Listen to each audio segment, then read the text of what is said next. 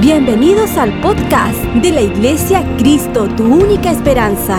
Disfrútalo, toma nota y compártelo en tus redes sociales para que muchos sean bendecidos por esta enseñanza.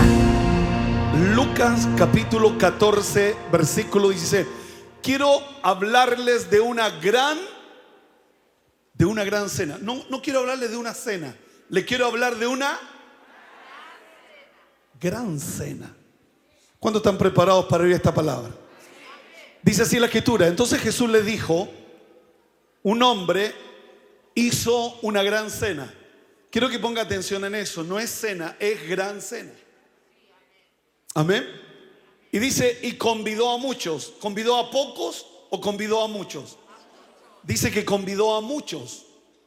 Dos cosas importantes. La primera, de que es una gran cena y la invitación es para todos.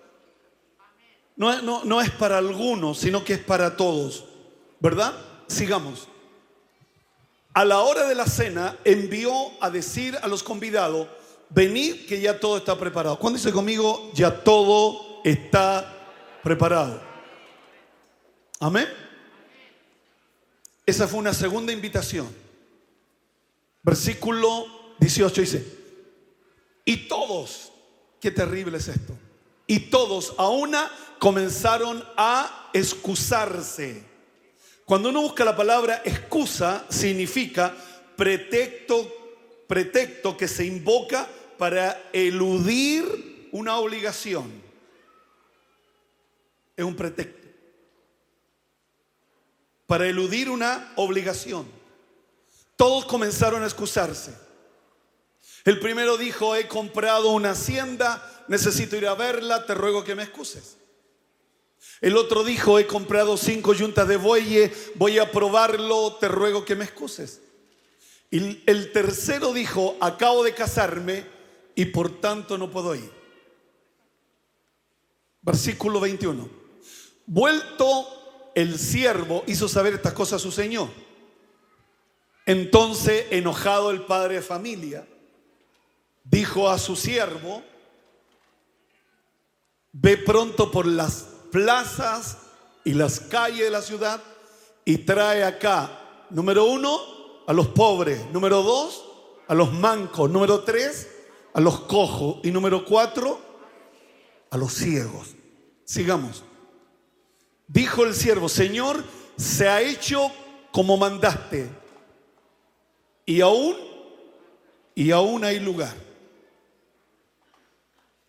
Dijo el Señor al siervo, ve por los caminos, por los vallados y fuérzalos a entrar para que se llene mi casa. ¿Cuál es el propósito de Dios? Que su casa se, se llene. No, no, no, poquitos pero bueno, no, que se llene mi casa. Dios bendiga, Dios bendiga su palabra. Quiero hablar de una gran cena. Esta es la parábola de la gran cena. La iniciativa no viene del hombre, la iniciativa viene de Dios. Porque este hombre que hizo la gran cena representa a Dios. O sea, la iniciativa viene de Dios, la invitación viene de Dios. La, la, iniciativa no viene de mí, no se me ocurrió a mí, sino que la iniciativa viene de nuestro Señor. Y Él te invita a una cena, no. A un malón, no.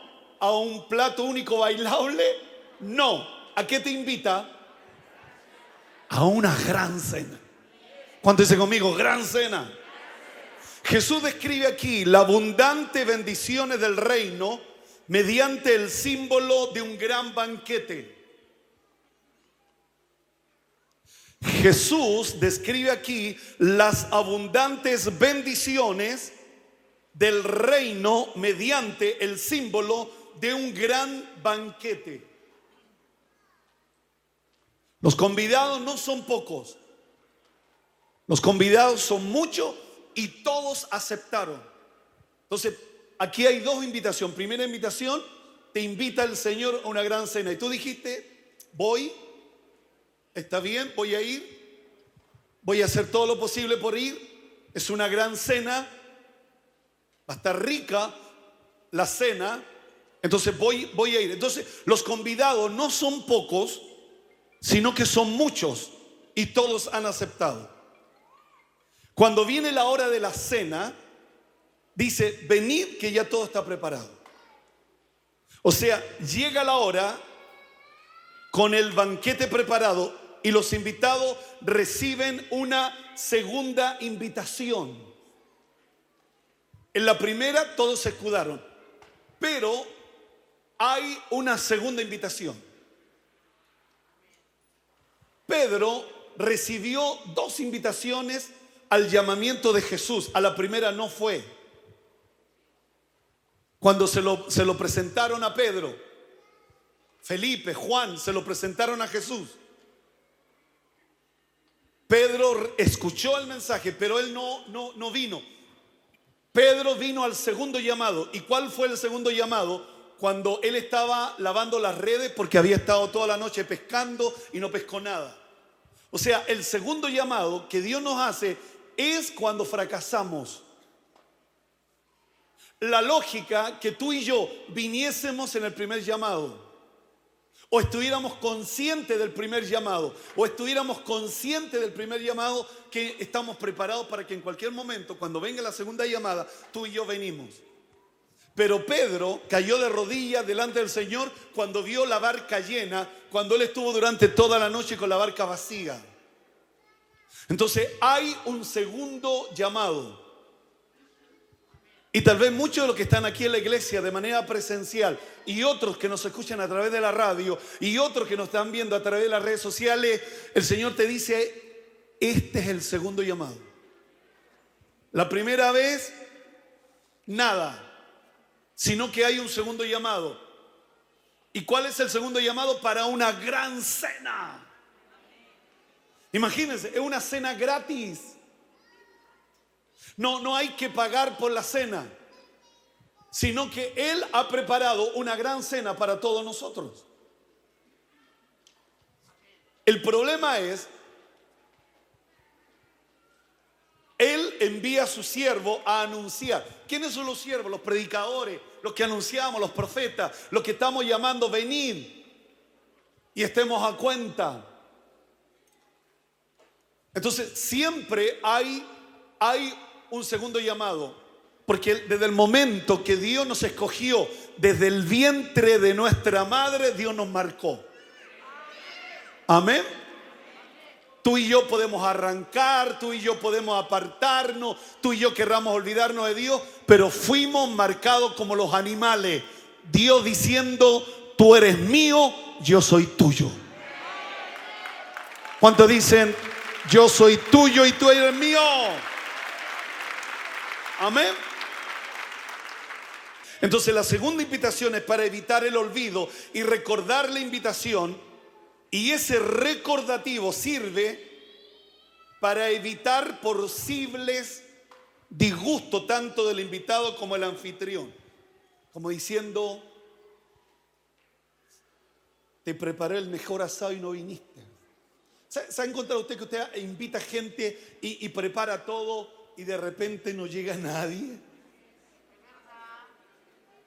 Y usted de repente está preparando ahí en la parrilla, los que tienen parrilla, y usted está mirando y no vienen, y está mirando, y, la carne ya se está secando tanto en la parrilla.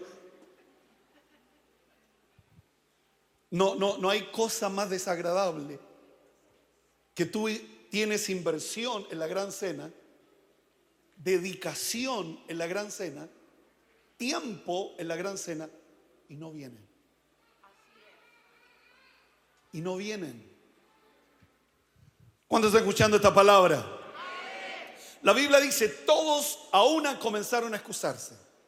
Una versión dice, pero cada uno de los invitados dio una excusa y rechazó la invitación. La otra versión dice, pero todos comenzaron a, a poner excusa.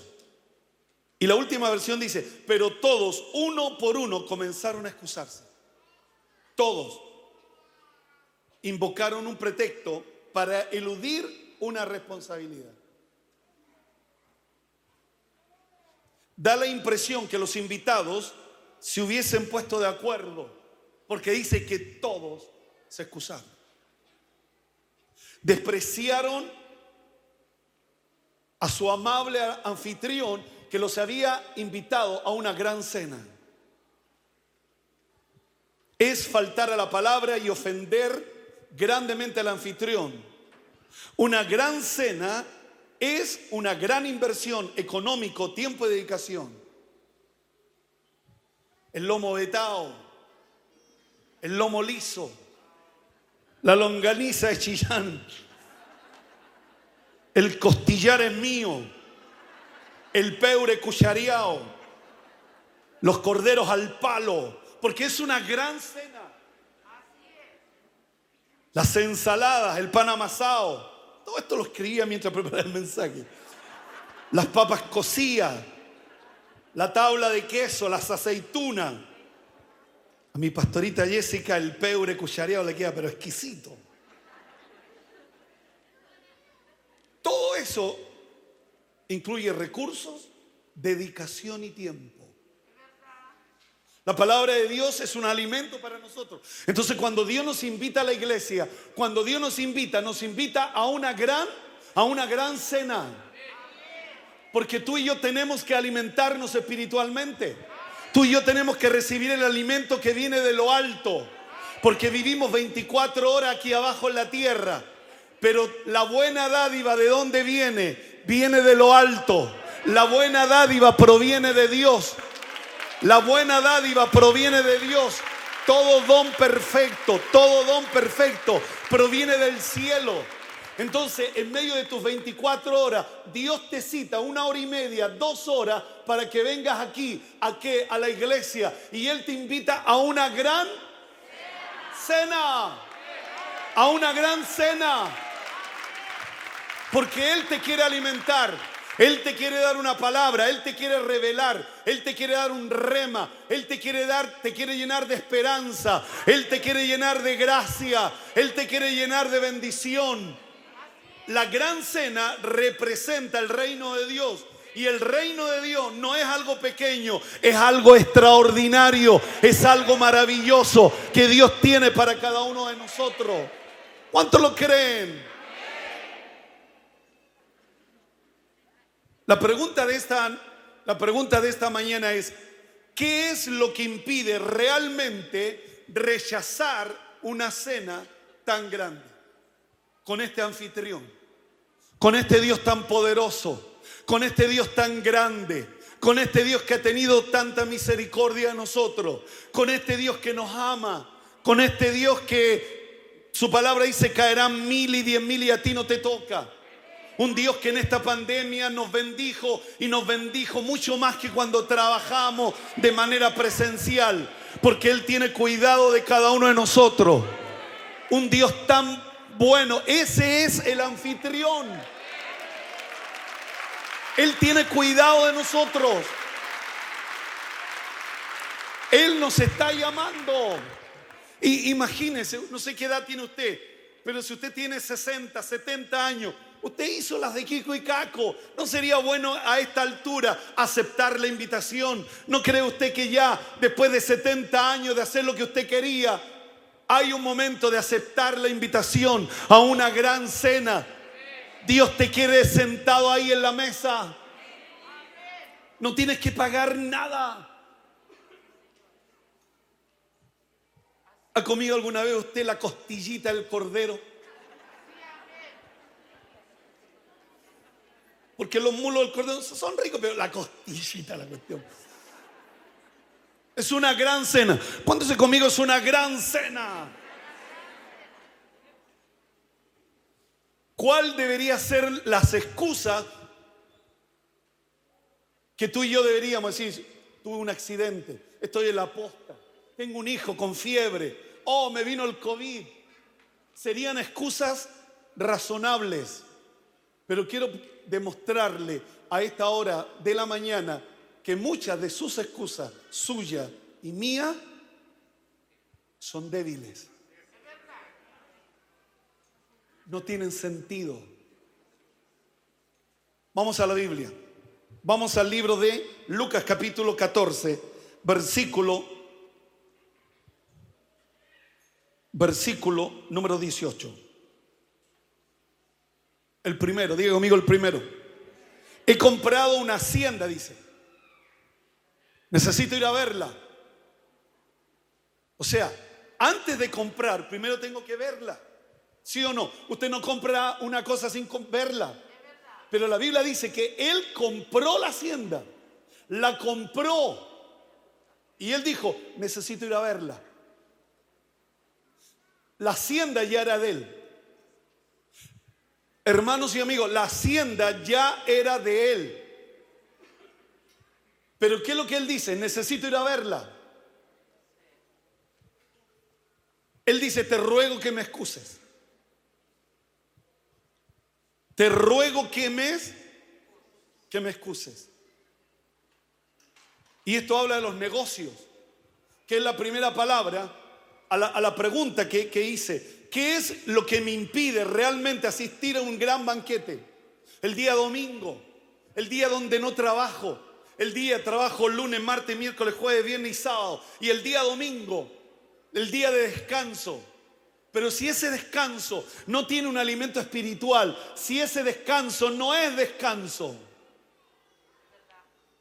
porque buscar primeramente el reino de Dios y su justicia y todo lo demás va a venir por añadiduría. O sea, Dios quiere que tú y yo descansemos, pero tenemos que buscarlo.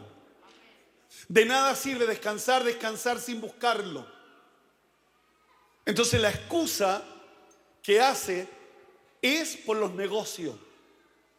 Yo doy gracias a Dios por la gente que es empresaria. El sábado tuvimos una extraordinaria reunión para empresarios y fue glorioso ver cómo los testimonios de gente, cómo gente de abajo, gente de la población, que Dios los tomó, los honró, los bendijo y lo puso en lugares de privilegio, en negocios, negocios rentables. Porque el negocio te lo da Dios. Dios te da el negocio. Entonces yo no puedo rechazar la invitación de un anfitrión que puso en mis manos un gran negocio. No, no, no es solo que Dios te da el negocio. Dios también quiere conversar contigo. Dios también te quiere dar instrucciones. Dios también te quiere hablar para que los negocios funcionen a corto y a largo plazo. ¿De qué vale un negocio a corto plazo? Lo perdí todo. Por eso necesito venir aquí a la iglesia. Por eso el anfitrión te dice, eh, quiero conversar. Pero en un banquete, en un gran banquete. Entonces el primer problema es los negocios. ¿Cómo los negocios? Yo empiezo a mirar los negocios más que un gran banquete. Porque no es una tacita de té. Es un gran banquete. No, no, no ven un, un pastelito sino que es un gran banquete. Pero como los negocios me impiden y yo soy capaz de dar una excusa que no tiene mucha, que, no es una, una excusa justa, porque he comprado una hacienda y necesito verla. La hacienda podía verla en cualquier momento, pero la cena, había una hora fijada, un día y una hora para la cena. Él podía ver la hacienda cuando quisiera.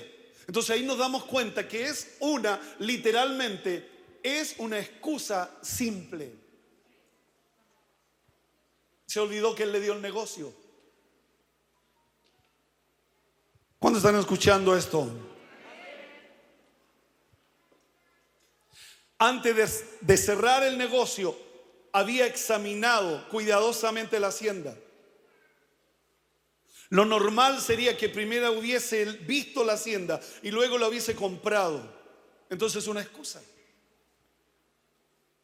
¿Cómo los negocios me alejan de Dios? Vamos con el número 2, versículo 19. Otro dijo, he comprado cinco yuntas de bueyes. ¿Sabe lo que me, me impresiona de estos versículos? Que no aparecen los nombres. Porque la Biblia está llena de nombres de lugares, de fechas. Pero estos tres que se escudan no tienen nombre, son anónimos. No son relevantes. Cuando tú pones los negocios por encima de Dios, usted y yo no somos relevantes. No somos relevantes. Entonces somos anónimos. Otro dijo, he comprado cinco yuntas de bueyes y voy a probarlo, te ruego que me excuses. En el primero, los negocios, ¿quién le proveyó para esas 10 mil UF? Dios. Ahora el segundo está comprando yuntas de bueyes. ¿Quién le proveyó para comprar las cinco yuntas de bueyes? Nuestro Señor. Toda buena dádiva proviene de Dios. En este caso también ya se había hecho la compra. He comprado cinco yuntas de bueyes. Voy a probarlo. Primero se prueban, después se compran. Porque puede haber uno enfermo, puede haber uno cojo, puede haber herido. Entonces, primero se prueban, después se compran. Pero aquí dijo, he comprado. Necesito probarlos. Y aquí vemos el trabajo. Como mi trabajo es una excusa. ¿Cuántas veces cuando estábamos sin trabajo le dijimos, Dios, Dios, abre una puerta de trabajo, ábreme en esa oficina, llévame a otro nivel en la empresa, quiero sentarme ahí en esa dirección, quiero ser gerente de la empresa. Y Dios nos llevó. El problema es que todo aquello sirve hoy como una excusa para no aceptar que el día domingo por la mañana Dios te invita a una gran cena para alimentarte espiritualmente. Así como el cuerpo necesita comer eh, carne, pan, verdura, Espiritualmente tú y yo necesitamos alimentarnos por la palabra de Dios. ¿Por qué? Porque la fe viene por la palabra de Dios. Todos somos salvos por medio de la fe, pero hay una fe que mueve montaña y esa es la fe que yo he venido a buscar en esta mañana. Una fe que mueve las montañas, una fe que mueve los obstáculos, una fe que me mueve la enfermedad, una fe que me abre las puertas donde las puertas están cerradas. Esa es la fe que yo necesito. ¿Cuánto da un aplauso al Rey de Reyes, Señor de los Señores?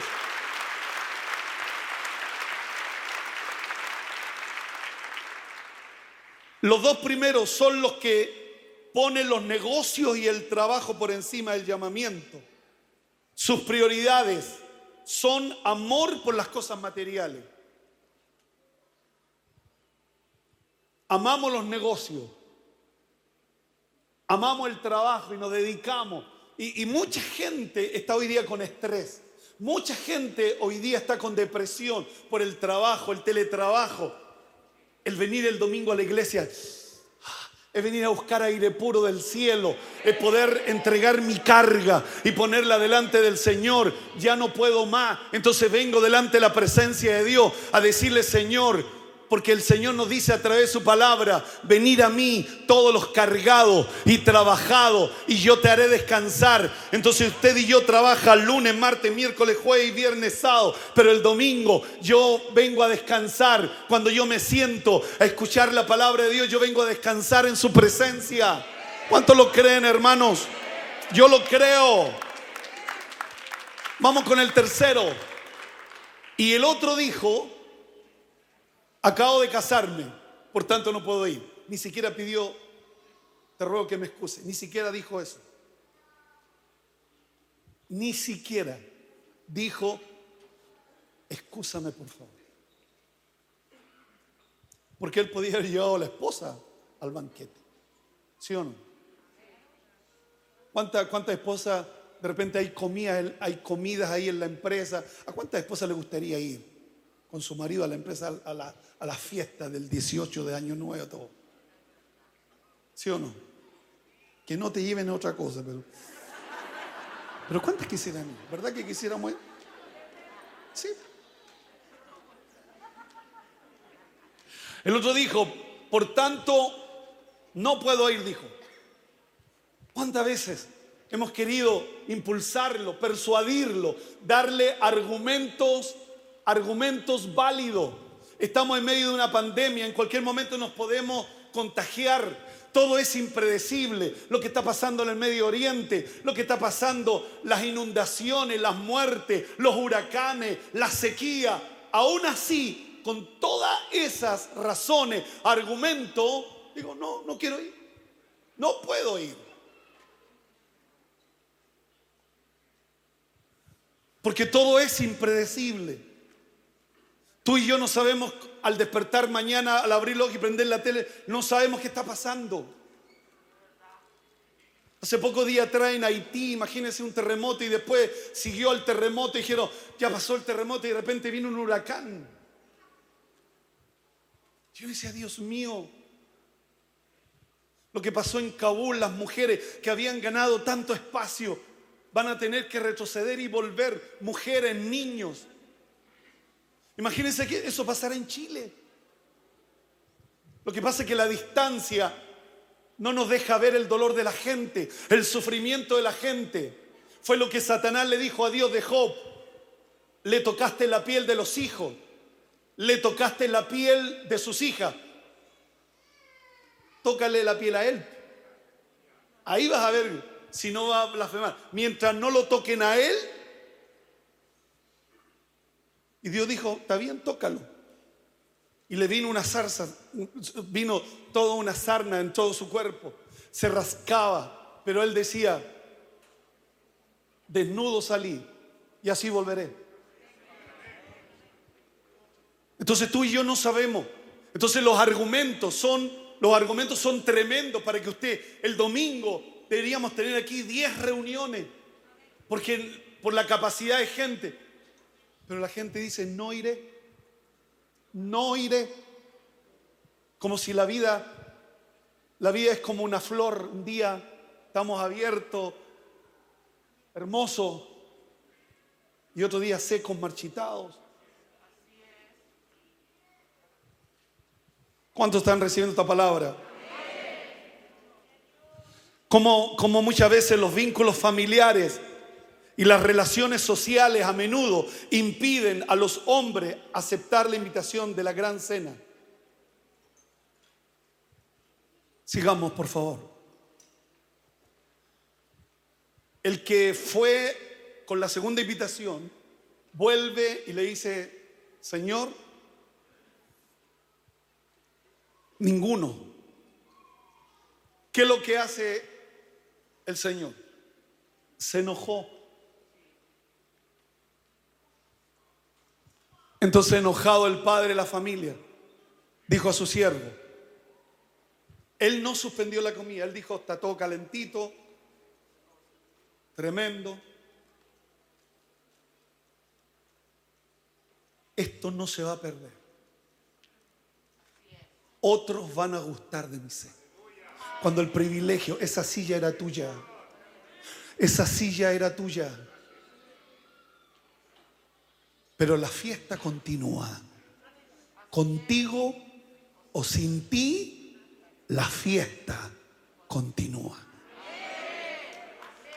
Se enojó por un momento, pero él dijo, está bien, y le dice al siervo, ve pronto por las plazas por las calles de la ciudad y trae acá a los pobres, a los mancos, a los cojos y a los ciegos, a los que están ahí, a los desvalidos, a los, que nadie quiere, tráigalo a mi casa. Eso va al coro, por favor. Traerlo a mi casa. El anfitrión no renuncia a la fiesta, ni quiere que se eche a perder los manjares preparativos, el lomo liso, y lo escribí de nuevo, el lomo vetao jugoso, las costillas del cordero. En un primer momento todos habían aceptado su invitación. Yo no sé por qué tú y yo, no solo tú y yo también, siempre lo bueno no lo aceptamos. Lo malo sí lo aceptamos. Ahí no ponemos excusa. Algo que te va a dañar algo que te va a perjudicar, si lo aceptamos. Pero algo de sentarte a la mesa del Señor, a compartir de los majares que Dios tiene para ti, el toque divino, la presencia del Espíritu Santo moviéndose en medio de nosotros, llenándonos de fe, llenándonos de esperanza. Eso no lo aceptamos. ¿Por qué? ¿Por qué? Cuando viene un amigo y dice, mira, tengo, tengo droga, lo aceptamos. Pero una invitación a la iglesia. Y no, que, y no es que seamos puritanos, pero es que lo necesitamos. Te necesito, Dios. Entonces, yo voy a salir de este lugar no como entré. Algo me tiene que pasar. Algo, algo me tiene que pasar, si no, no tendría sentido venir aquí a la iglesia. Algo me tiene que suceder.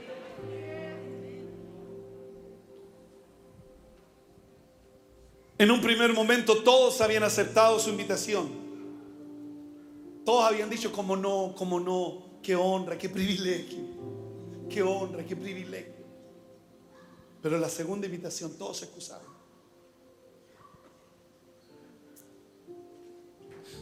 Toda la naturaleza, como la gracia, aborrecen el vacío, la soledad. Por eso el, padre de familia dice que se llene mi casa. No me gusta ver sillas vacías.